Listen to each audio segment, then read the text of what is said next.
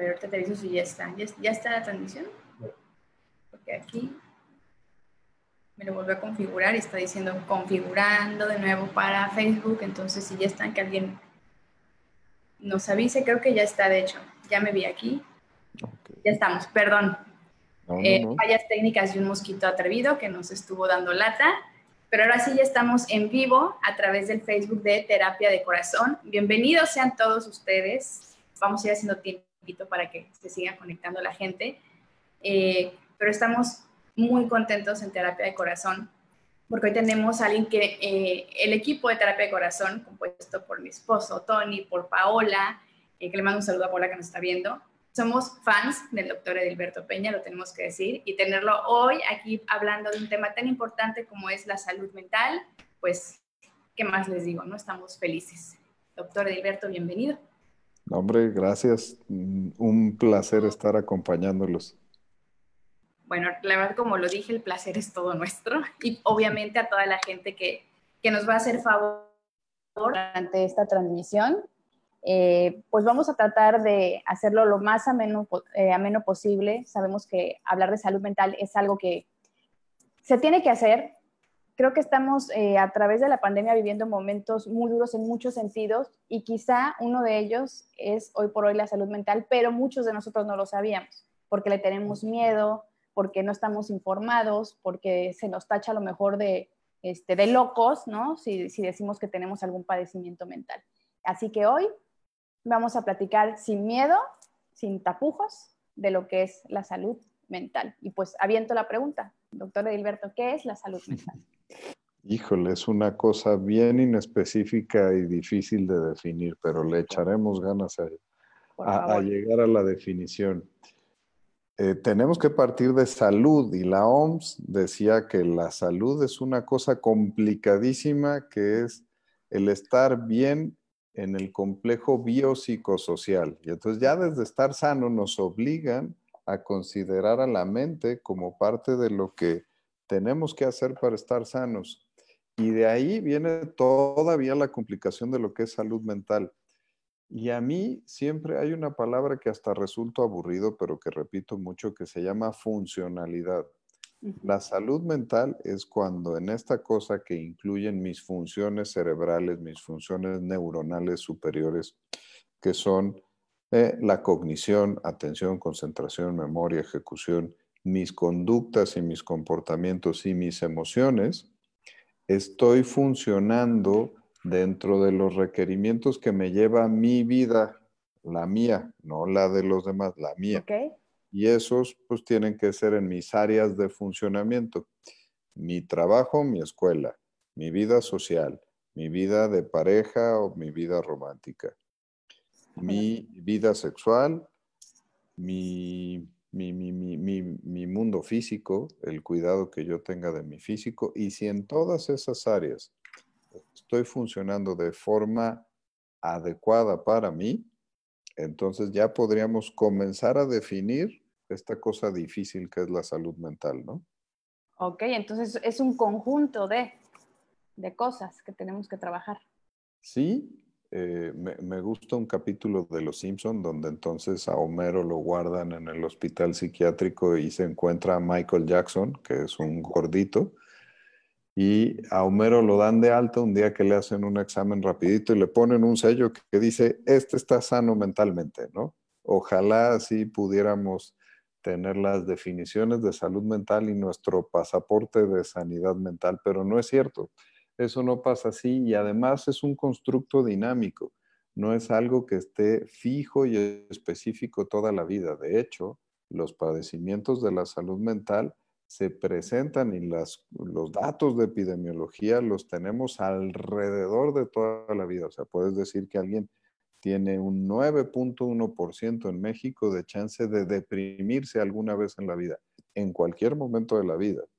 Y puntualmente hay un 4 o 5% de deprimidos en un corte transversal así en el país. Pero a lo largo de la vida se va modificando la salud mental porque los requerimientos que te representa la existencia son distintos. Estando más chavitos, esperan menos cosas de ti, se empiezan a poner difíciles las cosas en la adolescencia, en los cambios de caracteres sexuales secundarios, la independencia con los papás, la elección de carrera, entrar a la adultez joven. Ahí es donde debutan los padecimientos de salud mental. Y luego las cuestiones de la vida adulta, los requerimientos son más grandes.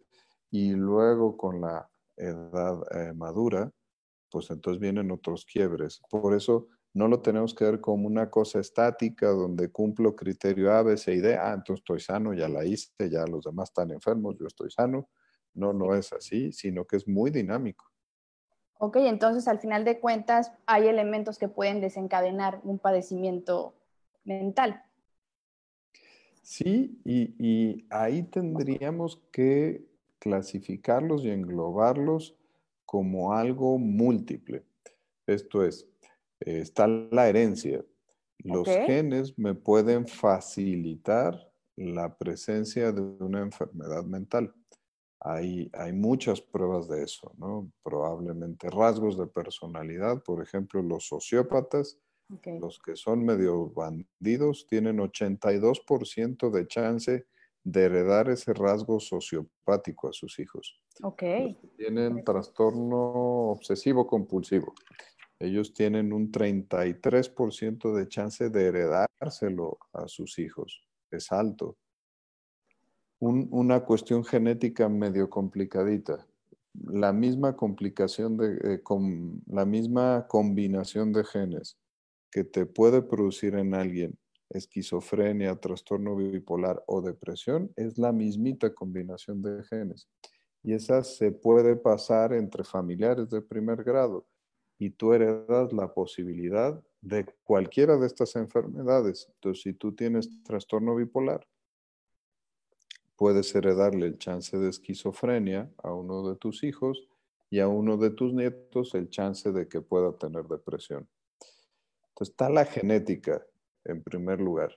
Luego viene la combinación en específico de cómo se dieron los genes de mi papá y mi mamá y cómo se acomodaron para establecer mis neuronas. Y eso produce un reservorio de producción de neurotransmisores.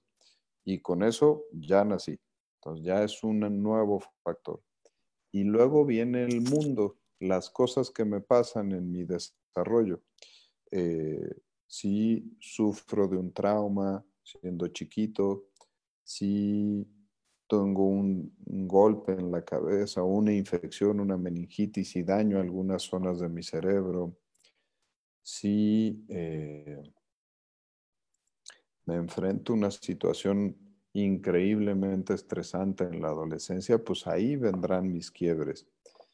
Si juntamos todo eso, entonces podemos decir cuándo o de qué manera alguien va a debutar con una enfermedad mental.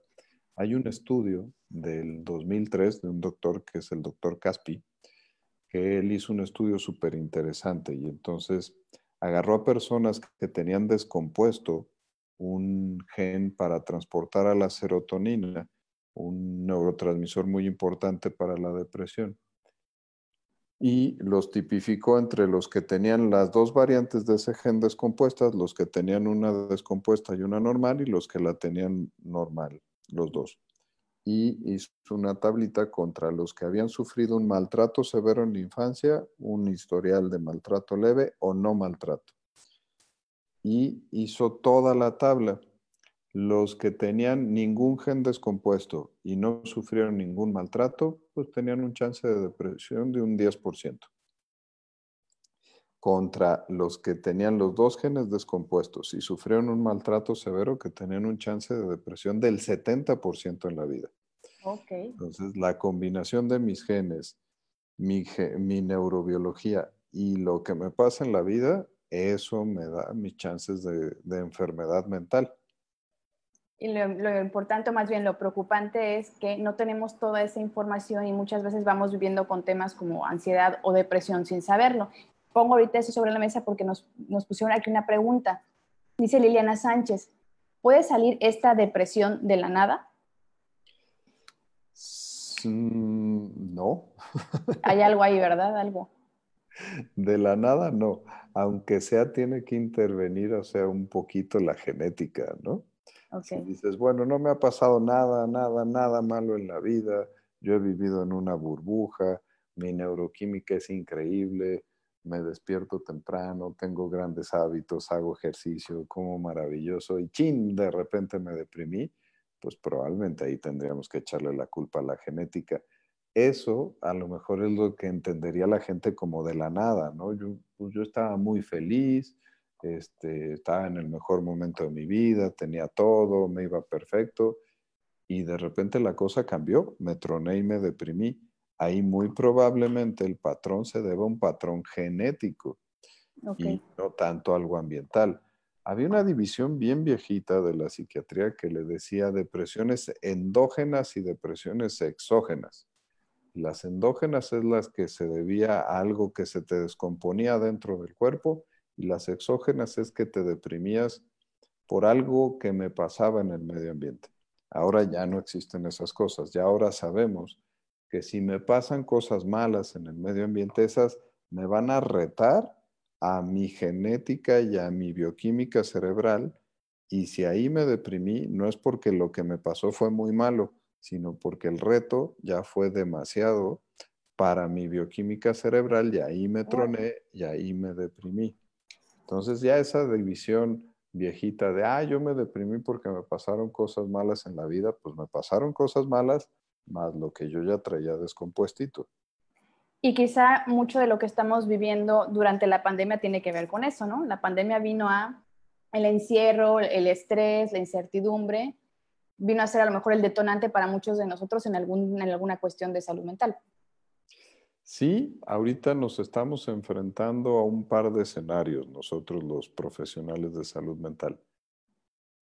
A los que ya teníamos como pacientes, ya sea que estuvieran en proceso de estar en mantenimiento y en control o que ya estaban controladitos y esto les superó el bienestar que ya habíamos tenido y algunos están regresando a patrones de enfermedad aguda. Y otro eh, grupo que estamos observando ahorita son las personas que debutaron ahorita. A lo mejor iban a debutar en cinco años cuando los divorciaran o cuando los corrieran del trabajo.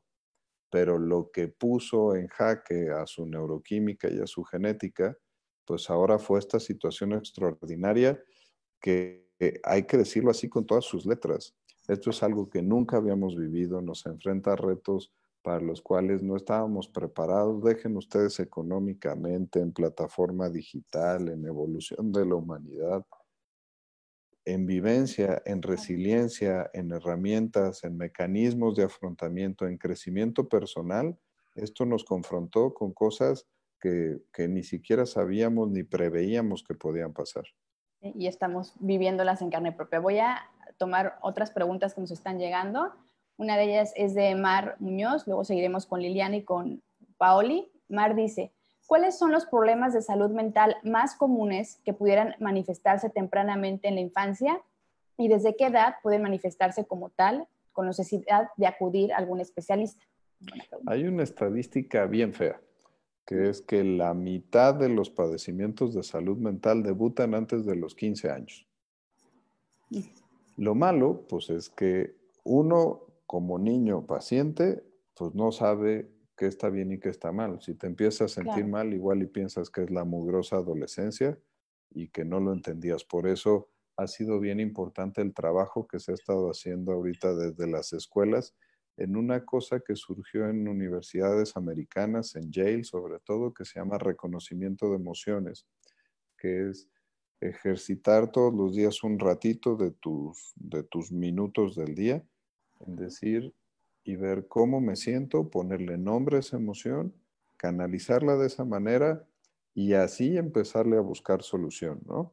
Incluso hasta para graficarlo y ver si solo hoy me sentí triste o después me he sentido triste otras veces. Y en la pregunta mencionaban que qué padecimientos eran los que debutaban más tempranamente.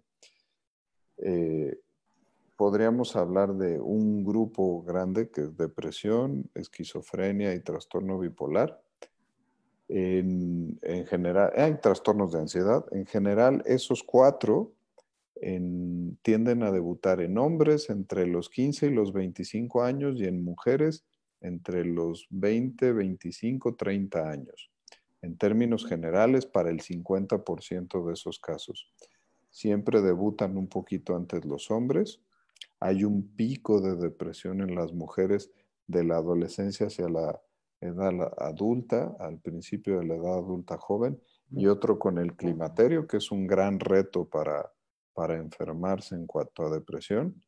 Pero entendiendo muy bien el tema de la pregunta, es que ese grupo de enfermedades son las que debutan más chavitos en una edad en la que es súper importante para fundamentar la identidad, las relaciones de pareja, la productividad hacia el futuro y donde se nota luego, luego la disfunción.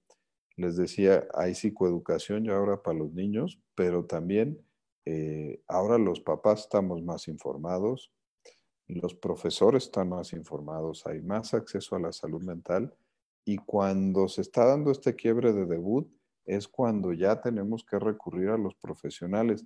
Me encanta la frase de algunos papás, es que doctor está muy chico para enfermarse. Pues no es perrito, ni es marciano, es ser humano y a esta edad pasan las cosas, ¿no? No, y entre más información tengamos lo más pronto posible, mejor para tratarlo, ¿no? Sí, y esa información ahora la tenemos de muchas fuentes. Eh, tenemos hasta el Big Data en psiquiatría y el Big Brother de, de los dispositivos electrónicos que ahora nos vigilan.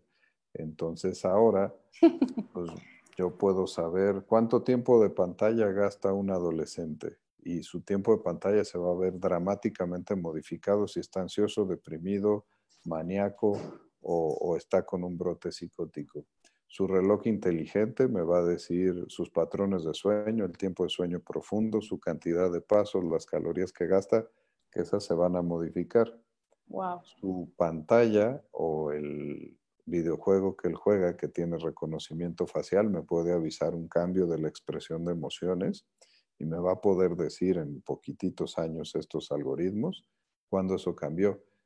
Eh, Google tiene la información de mi perfil de búsquedas. Claro. Entonces vas a ver si yo estoy buscando canciones de José José, estoy buscando métodos de suicidio, que fue una alerta que pasó con la serie de 13 Reasons Why. Exacto. Eh, o qué tipo de contenidos o qué cosas estoy comprando en línea.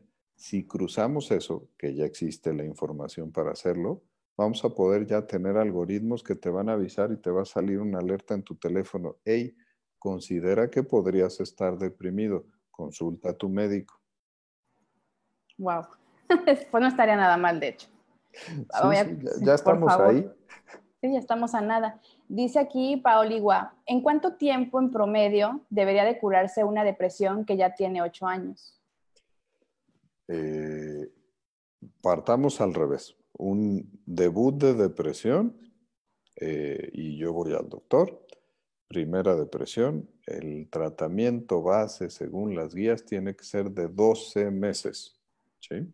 Ok, 12 meses. Si la severidad es de moderada para arriba, lo cual requiere farmacoterapia. De leve a moderada puede salir adelante con psicoterapia adecuada para esto o con farmacoterapia o la combinación de los dos. Pero el resto de la pregunta decía 8 años. Hay que decirlo clarito. Esto a veces es difícil de explicarlo en los programas que son muy cortitos. Este es larguito. La depresión tiende a autolimitarse en la mayoría, casi el 80% de las personas que se deprimen, después de dos años mejorarán, lo cual no es un consuelo, lo cual es una negligencia médica. Es como si me dijeran, oye, una neumonía en cuánto tiempo se quita en 21 días. Ah, bueno, entonces no tomes antibiótico, estate ahí sin respirar y ponte morado y sufre, que te vas a curar en 21 días, ¿no? En, en 21 días. En 24 meses va a mejorar la depresión pero en un porcentaje alto de esos que mejoran no regresan a la funcionalidad que tenían antes de deprimirse. Y eso caracteriza un subtipo de depresión que se llama distimia o trastorno depresivo persistente, que es cuando una depresión te dura más de dos años. Y estas te condenan, son tan agresivas en el microambiente neuronal, lastiman tanto tu neurotransmisión, que te condenan a necesitar tratamiento farmacológico de por vida. Entonces, si yo ya tengo ocho años y habría que hacer la diferencia, si son ocho años en los que he recibido tratamiento y no salgo adelante, se llama depresión de difícil control o resistente a tratamiento. Pero si tengo ocho años deprimido, quiere decir que me deprimí, mejoré y entonces me le he pasado cayendo y bajando porque estoy en este trastorno distímico, depresivo persistente, que ya lesioné a mi cerebro. Entonces, si yo tengo depresión, tengo que atenderme. Ahorita seguro no habría nadie que no identificaría una migraña, ¿no? Diría, lucecitas, me duele la cabeza, me están martillando, me la están taladrando, ya vomité y a ver, quiero ver al guapo que aguante ocho años de migraña, ¿no? Ahí es donde tenemos que llegar con los trastornos emocionales, conductuales e intelectuales.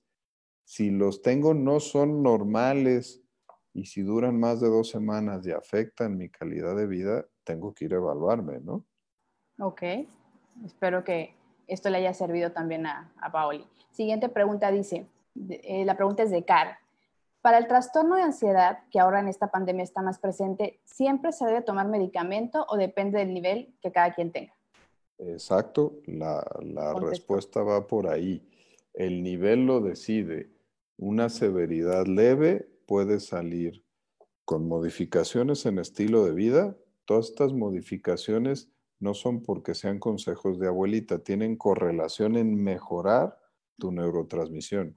Entonces, si yo duermo bien, si yo como estilo mediterráneo, no estilo occidental, si yo hago mi actividad física cuatro veces a la semana, si yo tengo buenos mecanismos de manejo del estrés, voy a cambiar mi ambiente neuronal, mi neurotransmisión y voy a estar mejor. Si tengo un trastorno de ansiedad leve, seguro voy a andar mejor. Si tengo una intensidad de moderada a severa, que quiere decir que incluso las modificaciones de estilo de vida no funcionaron, entonces sí voy a requerir medicamento. Y igual hagamos el paralelismo a otras áreas de la medicina. Si tengo una gripita, pues me tomo cualquier pastillita y no pasa nada. Pero si tengo neumonía, seguro lo voy a saber y voy al doctor y me dan tratamiento. Porque ahí a veces tenemos que acabar rogándole a los pacientes, oye, tienes una intensidad terrible de tu padecimiento, pero no quiero medicina, doctor sácame con buenos consejos, ¿no? ¿Cuáles buenos consejos? Mi mejor consejo es que te tomes la medicina. Ok, entonces sí, al final de cuentas hay que atenderse, ¿no? Si, si ya estamos hablando o si alguien está preguntando por un tema de ansiedad, pues porque sabe que lo tiene y pues lo mejor sería un momento dado tratársela. Por aquí tenemos otra pregunta, de, ahora es de Fabi, Fabi Nil.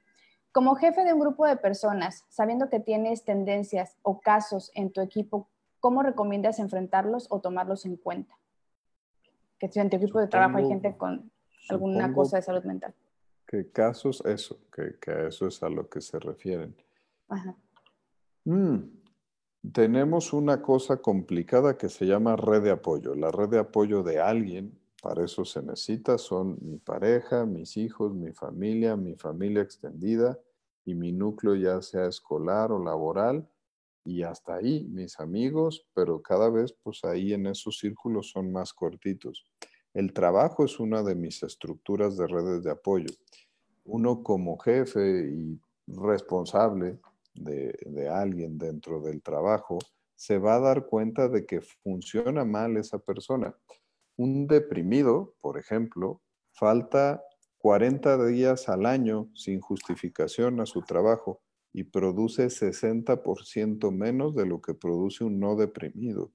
De hecho, hay países en el mundo que tienen avanzada la legislación en salud mental y te dan una incapacidad de tres meses si estás deprimido, porque eres más peligroso trabajando deprimido que si te mandan a tu casa. Entonces, esta persona que es un jefe, seguro al, antes de pensar que esa persona tenía un padecimiento de salud mental, se dio cuenta por otras situaciones que no estaba bien esa persona, empezó a sospechar y ahora a lo mejor fueron tan evidentes los síntomas que dijo, mm, ya sé, yo creo que tiene una de estas cosas.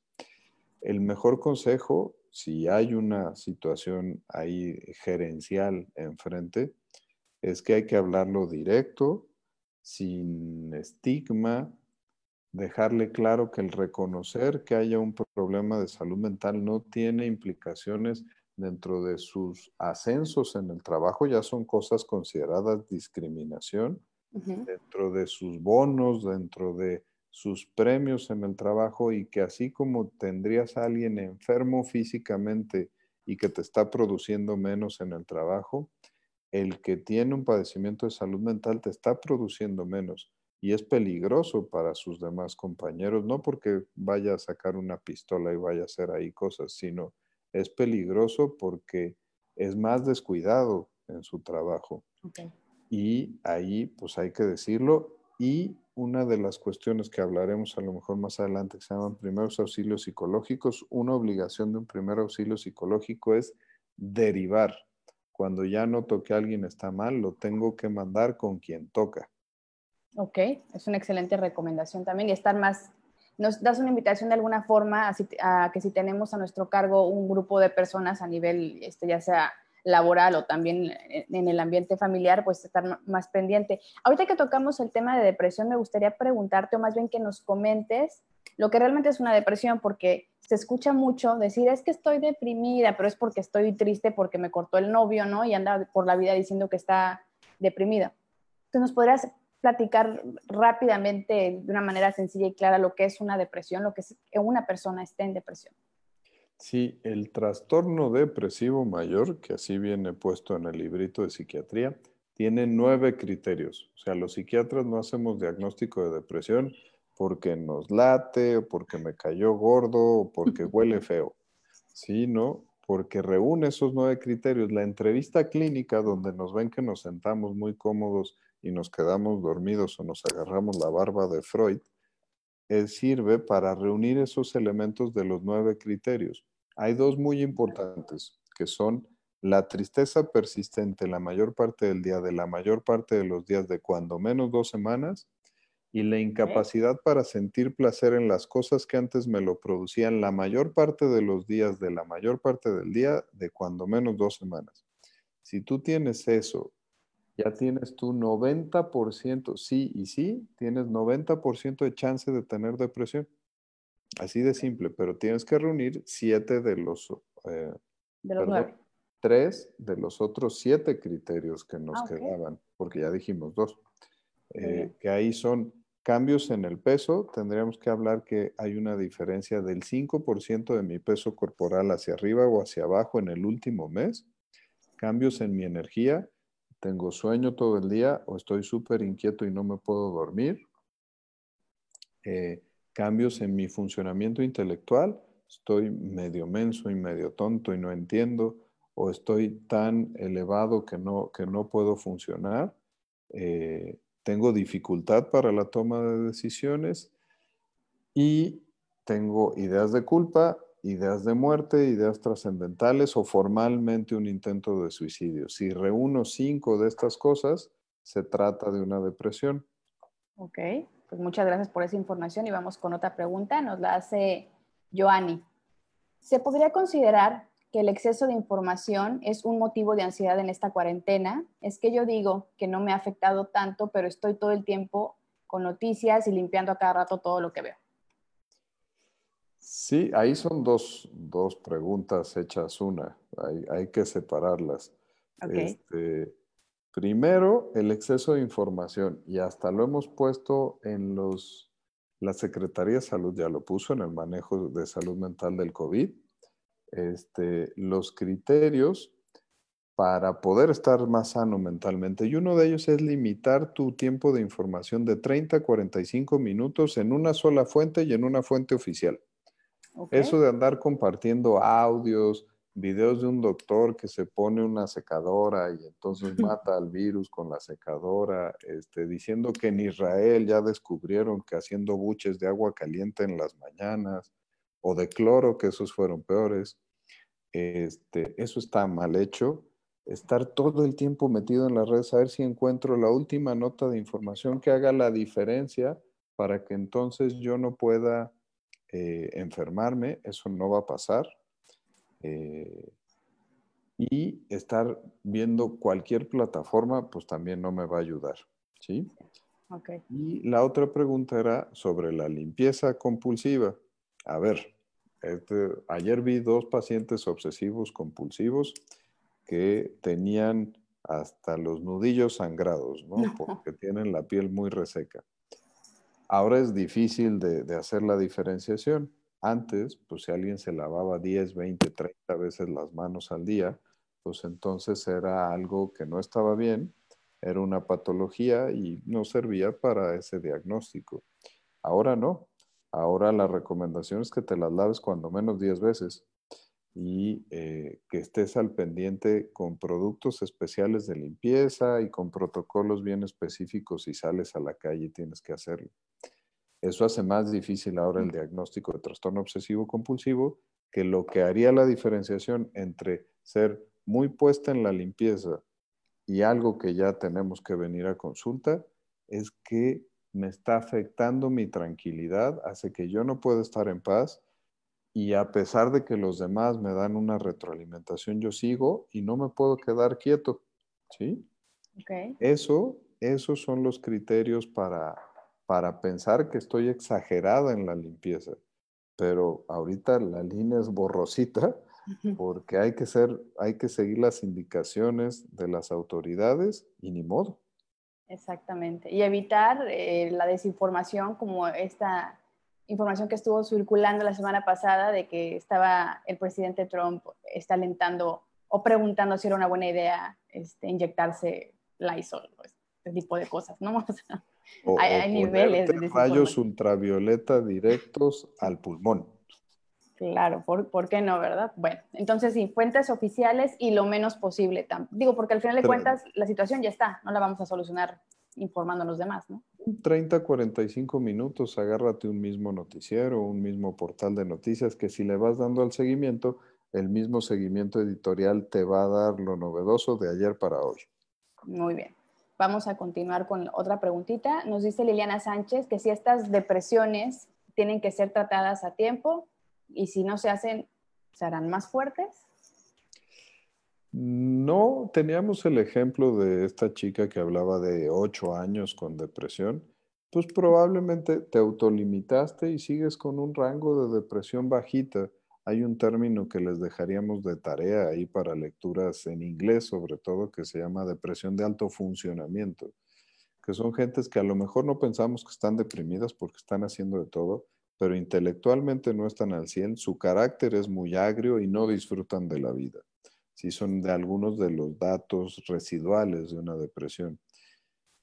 Pero sí, esta otra cara de la moneda que decíamos que la depresión es una agresión para el sistema nervioso central y eso altera el microambiente y altera mis neurotransmisores. Y eso, eso sí puede empeorar a un nivel en el cual yo vaya a necesitar tratamiento mucho, en un tiempos más prolongados de los que normalmente yo necesito, ¿no? Entonces, no es tanto de que mi depresión se vaya a hacer más severa, a lo mejor sí, pero en algunos casos, pero no en la generalidad, pero no tenemos por qué dejar crecer las depresiones. Eh, la, gente le da miedito porque cree que si se evalúa rápidamente les vamos a dar medicina.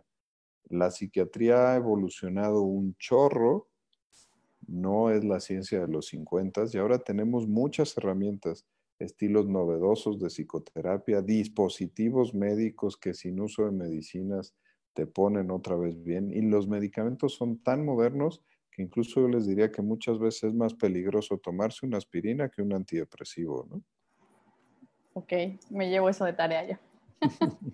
Dicen por aquí, saludos desde Colombia. Su concepto de trastorno bipolar tipo 2 con ansiedad generalizada, que tanto afecta cognitivamente y cómo mejorar esa afectación. Saludos. El trastorno bipolar tipo 2. Hay que decir que ya ahora el trastorno bipolar se cambió de nombre y ahora se llama espectro bipolar, así como ya no existe autismo, trastorno autista, pues ya no sino que ahora se llama espectro autista. Y esto lleva a la idea de que existe una gran variedad de síntomas que caben dentro del título de la enfermedad. Porque, por ejemplo, yo podría decir, pues mi vecino, ah, tiene trastorno bipolar. Ah, pero yo no tengo los mismos síntomas. Entonces, Yo no tengo trastorno bipolar. Es un grupo muy grande de síntomas que caben en ese paraguas grandote, que el paraguas de clasificación es para nosotros, para que podamos darles el tratamiento adecuado a esos pacientes. Entonces, el tipo 2 es uno de estos tipos del espectro bipolar donde predominantemente sus variaciones serán hacia depresión. Cuando se enfermen, el 66% de las veces será hacia depresión y el 33% de las veces será hacia hipomanía, un estado eufórico que me hace dormir menos, sentir que tengo más capacidades, tener más capacidad motora, intelectual e incluso pues gastar más, ser más temerario, tener conductas sexuales un poquito más sueltas, eh, eh, produce, produce alteración de la calidad de vida. Y esto eh, requiere esquemas de tratamiento especiales. A lo mejor dicen, bueno, ¿y por qué hacen tanta clasificación los doctores? Porque de clasificar correctamente podemos saber cuál es el mejor tratamiento. Entonces, si a un bipolar tipo 1 le tengo que dar ciertas medicinas, a un bipolar tipo 2 le tengo que dar otras. Ok, bastante interesante. Eh, aquí nos dice Alfonso, doctor, mi hijo me dijo anoche que está deprimido. ¿Por qué? Le pregunté. Y me dijo que ya va a cumplir casi tres meses tomando clases en casa y porque no hubo graduación del high school. ¿Tengo que hacer algo? El primero hay que felicitar al chamaco por lo asertivo en su canal de comunicación, ¿no? Okay. Lo que habría que profundizar, no tanto en el por qué, es en el tipo de emoción que les decía que es esto, que puede ser un buen ejercicio de tarea ahora si tienen tiempito en la cuarentena, que se llama teoría de reconocimiento de las emociones. Uno como papá ayudarle a clarificar en realidad cuál es su emoción.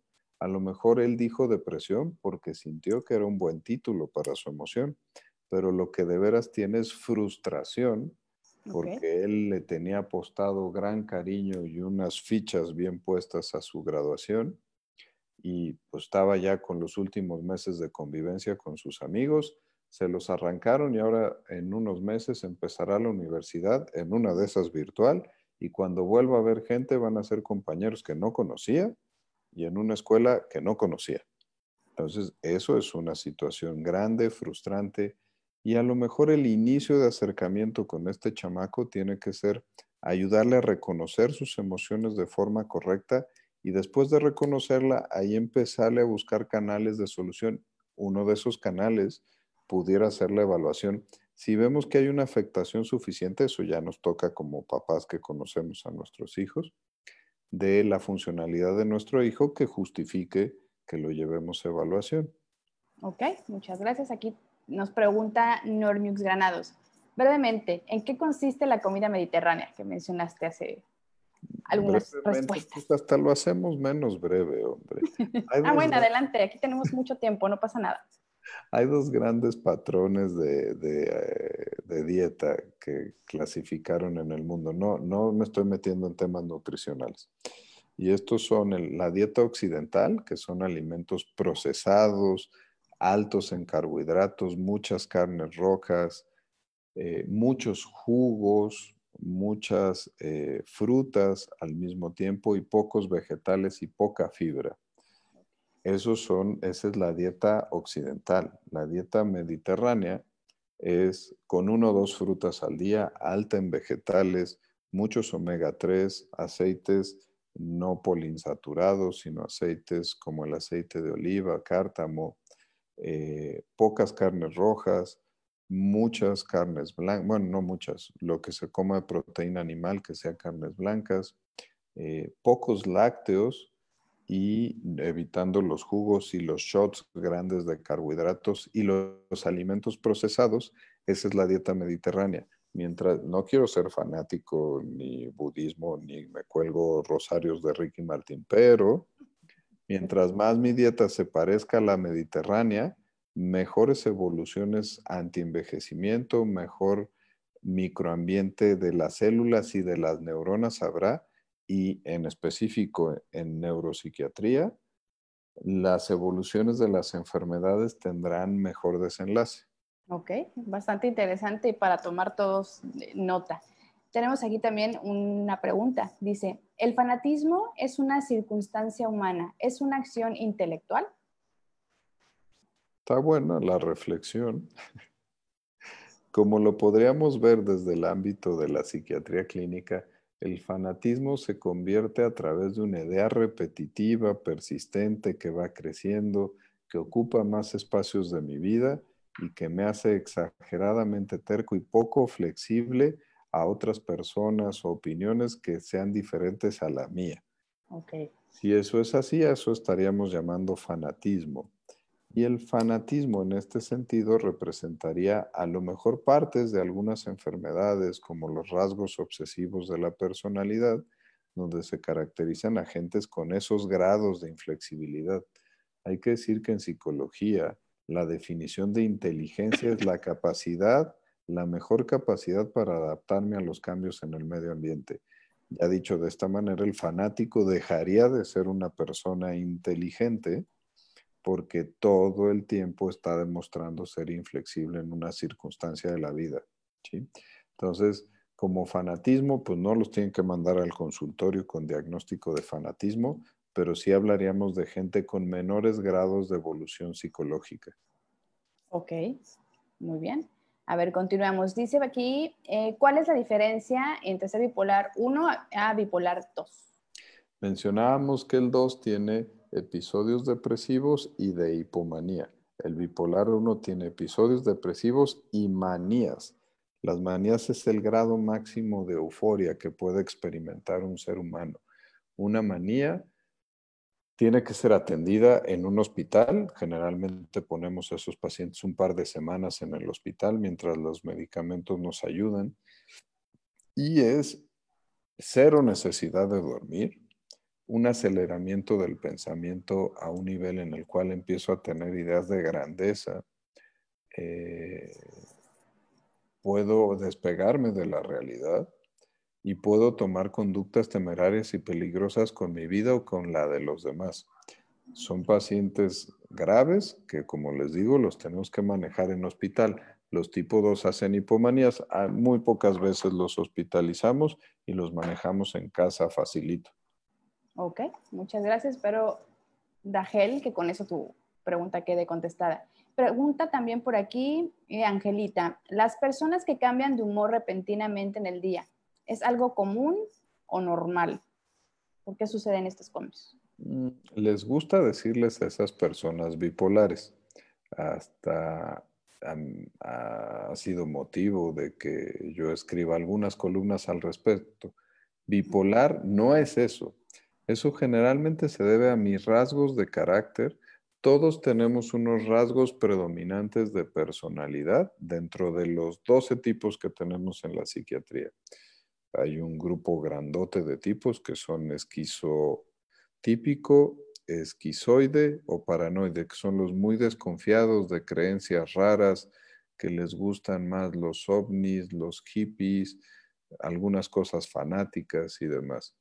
Están los clúster B, los clúster 2, que son los histriónicos, que son los que les gusta hacer el foco de atención, los limítrofes que tienen una gran inestabilidad emocional, los narcisistas y los sociópatas. Y el grupo C, que son los de rasgos obsesivos, los de rasgos dependientes o evitativos, que son muy temerosos y fóbicos. Estos rasgos de personalidad, si yo los tengo muy elevados, muy grandes y se llama trastorno de personalidad, muchas veces interfieren con mi dinámica de todos los días y me dan esos cambios bruscos de estado de ánimo. Generalmente, entonces, si alguien los tiene, se debe más a su personalidad que a una enfermedad como el trastorno bipolar. Entonces, no quiere decir que esos sean bipolares, sino que a lo mejor los tenemos que evaluar para checar sus rasgos de carácter. Ok, vamos con otra pregunta. Nos están llegando muchas, así que a darle rápido. Dice aquí Lili, Buenas noches, soy paciente con fibromialgia y ya no tomo antidepresivos y por mi condición casi no salgo de mi casa, pero con esta cuarentena siento cada día más ansiedad, miedo y dolor. ¿Qué puedo hacer? Y ahí quiero juntar con otros eh, comentarios que están haciendo en, temas de insomnio, ansiedad y de depresión asociado a, también al insomnio, y todas estas cosas, que qué pueden hacer para mejorar de alguna forma esta, esta situación. En específico, fibromialgia, el 12 de mayo, ayer fue el Día Mundial de la Fibromialgia. Eh, uno de mis chambas accesorias es que soy el presidente del Consejo Médico de la Fundación Mexicana contra la Fibromialgia, que el evento, que lo pueden seguir en línea, sigan a la fundación en Facebook el viernes, el viernes 15, ya está grabado todo el evento que se va a transmitir en línea de conmemoración y con mucha información buena para pacientes con fibromialgia, que es el 4.5% de la población. No lo podemos ver como un logro, no tomar medicamentos para la fibromialgia, pero es una enfermedad crónica, es una enfermedad que ahí está, que se puede controlar y que la primera línea de tratamiento es estilo de vida y la segunda, tratamientos con medicinas, diferentes tipos de medicinas y algunos procedimientos con dispositivos médicos. La cuarentena la ha confrontado con el estilo de vida sano para su fibromialgia y seguramente al descuidar sueño, rutinas de alimentación y de actividad física que son básicas para alguien con fibromialgia, se está descontrolando. Entonces, si no está pudiendo y no está pudiendo recuperar su estilo de vida, tiene que hablarle a su doctor de fibromialgia para que le dé algún soporte farmacológico y pueda pasar esta temporada. El resto de la pregunta, que era qué pasa con insomnio, qué pasa con cambios de estado de ánimo, qué pasa con cambios en consumo de sustancias, en patrones adictivos, en patrones de activación física, todo eso se nos desgració con los cambios de rutina de la cuarentena. Los tenemos que regresar de forma propositiva porque si no, cambiamos nuestro ciclo circadiano, nuestra secreción de neurotransmisores de hormonas del organismo y nos desbalanceamos completamente. El sueño se regula con la hora de levantarse, no obligando al cerebro a dormirse. Eso no pasa. Entonces, ay, doctor, me dormí a las 5 de la mañana y entonces no me, dame una medicina para dormirme más temprano. No, te tengo que poner el despertador a las 9 de la mañana aunque te hayas dormido a las 5 de la mañana. La alimentación, pues si yo me duermo a las 5 y me despierto a las 3 de la tarde, pues voy a hacer dos comidas y ya no estoy haciendo un patrón de cinco comidas con tres comidas más fuertes y dos colaciones pequeñas de estilo dieta mediterránea, que eso tendría que hacer. Mi actividad física tiene que hacerse predominantemente por las mañanas, de 30 a 45 minutos de actividad moderada.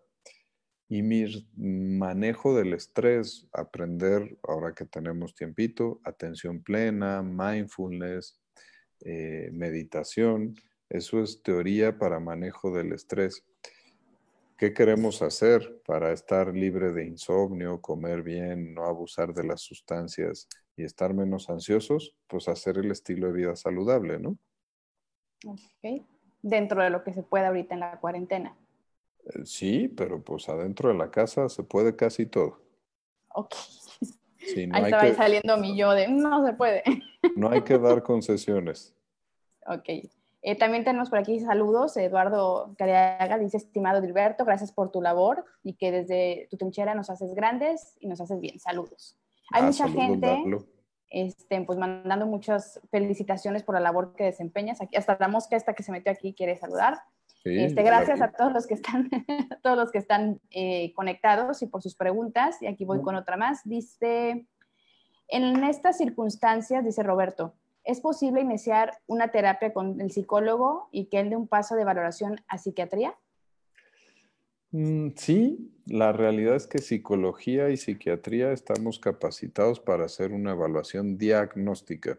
Sobre el diagnóstico hay que dar el tratamiento adecuado a cada paciente a veces lo que está mal hecho es graduar al psicólogo para casos leves. Yo no estoy tan loco, entonces primero voy a ir al psicólogo y si estoy más loco, entonces voy a ir al psiquiatra. Es como decir, bueno, yo estoy poquito ciego, entonces voy a ir al optometrista, que es el que me gradúa los lentes, pero como estoy muy ciego, voy a ir al oftalmólogo. No, no, no. El oftalmólogo es el que me hace la evaluación completa, es el que estudió medicina y es el que tiene todos esos conocimientos. Entonces puede ser psicología, puede ser psiquiatría. Lo importante es que hables claro de que se te tiene que hacer un diagnóstico, que se te dé la oferta de tratamientos. Esta es la prestación de un servicio. Así como contratas a alguien para lavar tus alfombras, así contratas a alguien para tu salud mental. Entonces es la prestación de un servicio, se te informan de las opciones de solución de tratamiento y se toman. Ok, perfecto. Y aquí tenemos a Geraldine diciendo que muchas gracias por el gran apoyo, excelente plática. ¿Y cómo eh, nos puede, qué nos puede ayudar o qué podemos hacer contra la frustración? Híjole, si ya hablamos de frustración, la definición de frustración es que yo tenía una meta, un objetivo y no lo conseguí. Y entonces, si yo no conseguí eso, más bien de frustración, me tengo que linkear, me tengo que encaminar hacia la palabra duelo. Y el duelo representa sus etapas de enojo, negación, depresión, porque ya perdí el objeto que quería, la aceptación y la resignación, ¿no? Entonces, sí, ¿qué se puede hacer con la frustración? Caminar para el duelo. Ok, ahí está la respuesta.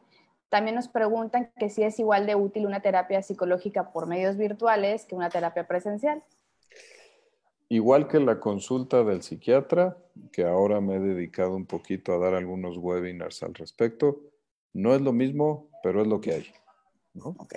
Y los medios digitales, además, yo estoy convencido que llegaron para quedarse, para solventar algunas carencias que nos pasaban en traslados o en acceso a servicios en salud mental que teníamos en muchos lugares. Entonces, sí, sí es válida hacer una consulta de psicoterapia en línea. Hay algunos formatos de psicoterapia que se adaptan más, sobre todo el cognitivo-conductual. No es lo mismo que tener a las gentes enfrente. El ser siempre prevalecerá, pero en estos momentos y para el futuro nos vamos a ir adaptando mucho a los medios digitales. Ok, entonces, como dices, lo que hay y sobre todo si siente que lo necesita, pues adelante, ¿no? Ya, ya veremos qué sucede más adelante y pues se le Lo importante es darle un seguimiento, ¿no? A, lo que se está sintiendo y ya no es únicamente en temas de la pandemia. Le voy dando también comentarios este, que nos están dejando. Eh, Lili Ciénaga nos dijo que gracias, doctor, por su apoyo siempre. Y sí, es en la Fundación Mexicana para la Fibromialgia donde lo conocí y lo empecé a seguir. Siempre útil su ayuda. Eh, Guillermo Calzada, saludos doctor Peña y también al doctor Francisco, le manda saludos. Y pues nos comenta aquí también Liliana Sánchez, que muchas gracias por todas las respuestas que están muy, eh, muy bien explicadas y son muy asertivas. Ahora yo también quería preguntar, ¿se puede, ¿se puede tener más de un padecimiento este, mental? Sí, tenía un maestro en la universidad que decía que se puede ser cacarizo y andar en motoneta, ¿no?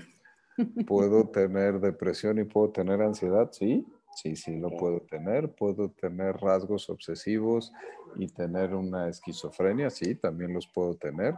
Puedo ser un niño malcriado y tener trastorno bipolar también, también puede pasar. Entonces, sí, se pueden tener combinaciones. Y en caso, en ese tipo de casos, ¿a cuál se le da alguna prioridad o es a las dos por, igual o una predomina? ¿Cómo? Imagínense, el ejemplo sería como si me llega alguien a urgencias con un infarto pero el infarto es porque tiene el colesterol alto. Al principio en urgencias no me va a importar el colesterol alto, le voy a atender el infarto y le voy a destapar la arteria. Luego me voy a poner a trabajar en el resto. Si me llega alguien con un intento de suicidio, me voy a poner a trabajar en el intento de suicidio. Si el intento de suicidio fue porque tiene una idea psicótica y tiene esquizofrenia, luego se la voy a tratar. O si es porque tiene una depresión maltratada, luego lo voy a acomodar, pero primero voy a atender el intento de suicidio. Entonces, en casos de comorbilidades, primero atiendo lo más grave y luego atiendo lo demás para que todo camine mejor. Ok. Dicen por aquí este, que se puede tener ansiedad o ser solamente hipocondríaca. Este, ah, está, está buena la pregunta. Ah, más bien que se puede tener las dos cosas, perdón, lo leí mal, que si puede ser este, ansiosa y además tener hipocondríaca.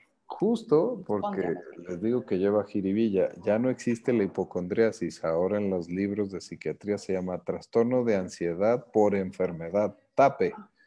Y entonces, pues ya ahí se responde la pregunta. Así, allá no teme a mí, ¿no? Si yo tengo un grado grande de ansiedad que no lo puedo manejar en mi perfil consciente, un mecanismo económico es enviarlo a un área inconsciente de mi organismo, que puede ser un órgano y un miedo a una enfermedad. ¿Ok? Esa es la hipocondriasis. Órale, muy bien. Aquí viene una pregunta este, que yo también tenía pensado en el momento de hacerla. Dice, doctor, ¿usted cómo está? Eh, ejercicio de teoría de regulación de las emociones. No debemos de contestar bien nomás por contestar bien. ok. Yo tengo mucho trabajo. Eh, en algunas participaciones he dicho que la segunda pandemia será la pandemia de salud mental y ya no estamos enfrentando a esa. Yo dirijo Cisne este, y entonces estoy adaptando Cisne México para que pueda atender a toda esta pandemia y las 16 gentes que tengo en Cisne se me puedan adaptar a dar atención en línea y dar la atención que se va necesitando para la pandemia, para los doctores que están ya resultando afectados en salud mental y para la gente que está debutando con padecimientos en salud mental. Entonces yo estoy muy eh, revolucionado, ansioso por momentos de ansiedad de la buena y trabajando mucho porque son los momentos en los que se requiere. Colegas míos están atendiendo con caretas y equipo espacial a los enfermos. A mí me toca hacerlo desde mi pantalla uno a uno con los que son mis pacientes y psicoeducando en, en esfuerzos como este. Y se agradece, se agradece muchísimo. También nosotros aquí en Terapia de Corazón, una de, la, eh, de, de los trabajos que estamos haciendo aquí en Cancún, a nivel local, es eh, conseguir un grupo de psicólogos voluntarios que nos ayuden a dar un acompañamiento psicológico a personal del sector de salud que se acerca a nosotros a terapia de corazón, pues pidiendo pidiendo esa ayuda y creo que es súper necesario y qué bueno que hay muchas, muchas fuentes este, y muchos lugares en donde se está eh, pues buscando, ¿no? Al final de cuentas dar ayuda en estos temas que se nos hacían antes muy escabrosos y que nos daba miedo explorar. Entonces también usted como director del Centro de Investigaciones, ya te dije, ya dije de usted, ya me hice bolas aquí con... Está bien, está bien. Como director del Centro de Investigaciones del Sistema Nervioso que es Cisne México, también está haciendo esa gran labor y te felicito. Y de hecho, eso es lo que nos está comentando mucho la gente aquí en este, en este Facebook y que te invitemos más seguido, así que ya te comprometieron a que regreses pronto a terapia de corazón hablando de otras cosas. Y eh, hablando de, este, ¿qué recomienda para ayudar a personas que estén pasando por momentos complicados? Primero, saber que es normal que nos sintamos mal. O sea, sería incongruente e inesperado que ahora con todo, todo, todo lo que está saliendo mal, yo me sienta bien todo el tiempo. Si se sienten bien todo el tiempo, vengan a consulta porque no están bien. Pero ahorita es normal que nos sintamos mal. Y regresemos a la primera respuesta que les di. Si mi, funciona, mi malestar permite que yo siga funcionando, adelante que te vas a adaptar, ¿no? Si mi malestar ya hace que yo no funcione, tengo que pedir ayuda. Ok. Y el asunto es pedir ayuda, no es que te lleven arrastrando a algún lugar a que te den ayuda. A eso iba con la siguiente pregunta. Dice aquí Leticia, doctor, en el caso de una persona con problemas de alcoholismo, con la cuarentena se agravó su ansiedad y está tomando diario. ¿Se debe de internar a la persona o se puede ayudar con terapia psicológica? Las adicciones son de tratamiento obligatorio multidisciplinario. Ay, le voy a dar esta medicinita y se va a curar lo voy a poner en esta terapia y se va a curar. No va a pasar. ¿sí? Por eso existen los centros de atención a las adicciones. Y entonces les decía, es multidisciplinario el tratamiento de una adicción. Tiene que haber terapia, tiene que haber medicamentos y tiene que haber grupos de apoyo. Si no se cumple todo eso, el fracaso está asegurado. Ok. Y decíamos también el tema de tener este, redes de apoyo, ¿no? En algún punto de, esta plática, digo, ya van a ser las nueve de la noche, entonces nos quedó que una hora en el momento que usted me diga, nos vamos, nos vamos. Ya, nos faltan cinco, ya nos faltan cinco. Bueno, nos comentaste al principio sobre eh, algo llamado primeros auxilios. Primeros auxilios psicológicos. Psicológicos. Es el ABCDE. A es escucha activa, pero esto se aplica para alguien que está haciendo una crisis en ese momento. Y lo puede dar cualquier persona. El A es la escucha activa, a veces hasta con el silencio, pero lo digo más con mi actitud. Yo le estoy aportando una sensación de empatía al hecho de que estoy eh, atendiendo a su demanda. B es ventilación. Si yo lo obligo a inspirar en cuatro tiempos, sostener el aire cuatro tiempos y exhalar de cuatro a diez tiempos, estoy modificando su patrón ventilatorio y lo estoy ayudando a recuperar el control. C es conectar con sus necesidades. si yo voy a atender a alguien de una crisis psicológica, pero no ha comido, no ha dormido y tiene un familiar en el hospital, pues primero tengo que atenderlo primero y luego la crisis psicológica. D es derivar. Cuando yo ya no estoy pudiendo y esa crisis ya creció, pues ahorita está desde el 911 y Locatel, que me conecta con las líneas de atención psicológica en crisis, que ahí hay profesionales para hacerlo. Y la E es psicoeducar, que es lo que andamos haciendo ahorita. Mientras más sepamos, mejor lo hacemos. Ok. ¿Quién diagnostica una enfermedad mental? El especialista en salud mental.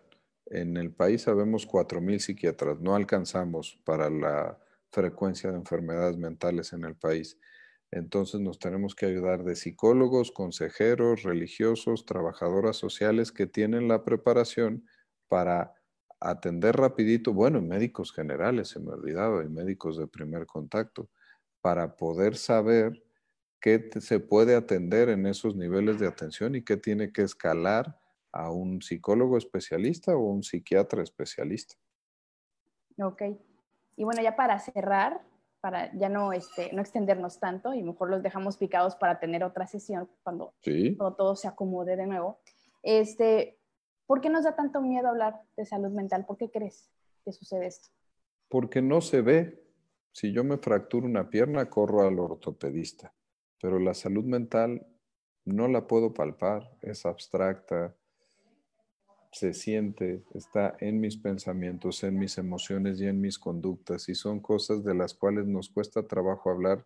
Es como encuerarse, es algo muy íntimo y no nos andamos encuerando con cualquiera. Entonces, hablar de salud mental siempre llevará un cachito de estigma, eso no, lo podremos quitar, pero la realidad es que una de las cosas buenas que ha traído la pandemia es que ahora estamos mucho más receptivos para hablar de salud mental porque todos la sentimos en los huesos, ahora sí, y ahora todos lo que lo, lo podemos oír de buena manera. Ok, pues mm, excelente respuesta, de hecho. Y pues bueno, para que veas que somos muy puntuales y, nos portamos muy bien en terapia de corazón. Ya vamos a cerrar esta plática, no sin antes de nuevo agradecerte por el tiempo, por la paciencia. Aquí estoy leyendo muchísimos este, comentarios eh, agradeciendo tu presencia, diciendo que eres el mejor doctor del mundo, que gracias por la paciencia y la claridad con la que estás eh, explicando y contestando. Por ahí alguien dijo que muchos saludos y que arriba los Steelers. Eh, es, que saben que yo le voy a los vaqueros de Dallas y Ay, perdón, pero, pero, los patriotas, doctor, ¿qué pasó? Entonces tenemos a mucha gente, tenemos a mucha gente que estuvo conectada y que agradece mucho este tiempo que nos pide que lo traigamos de vuelta, así que pues al público lo que pida, ¿verdad? Y pues, digo, está de más, pero si quieres comentarnos en dónde pueden localizarte, hablarnos también un poquito brevemente de lo que están haciendo de nuevo en Cisne, México, cómo te contactan o cómo contactan a tu equipo de especialistas para todas estas personas que, nos están comentando que la están viviendo, que la estamos viviendo complicado a través de estos días tan Cisne, estamos en todas las plataformas como Cisne México. Eh, ya somos un esfuerzo de algunos años. Antes éramos Incide y nos transformamos en Cisne México. Y somos un grupo de atención neuropsiquiátrica desde neurología y diferentes especialidades hasta áreas de la psiquiatría y una subárea que tenemos de dispositivos médicos, que es un área de vanguardia hacia atención a este tipo de padecimientos, donde pues ya ahora en un par de semanas tendremos ya la herramienta propia de Cisne para hacer videoconsultas desde Cisne y que podamos tener mayor penetración en seguimiento. Y eh, la otra sorpresa que seguramente empezarán a ver es que Cisne va a tener un, una evolución y un desarrollo en comunicación en, medios audiovisuales para que podamos atender más el trabajo de psicoeducación. Entonces, pues nada más síganos que seguro van a tener buenas, buenos contenidos y buenas sorpresas.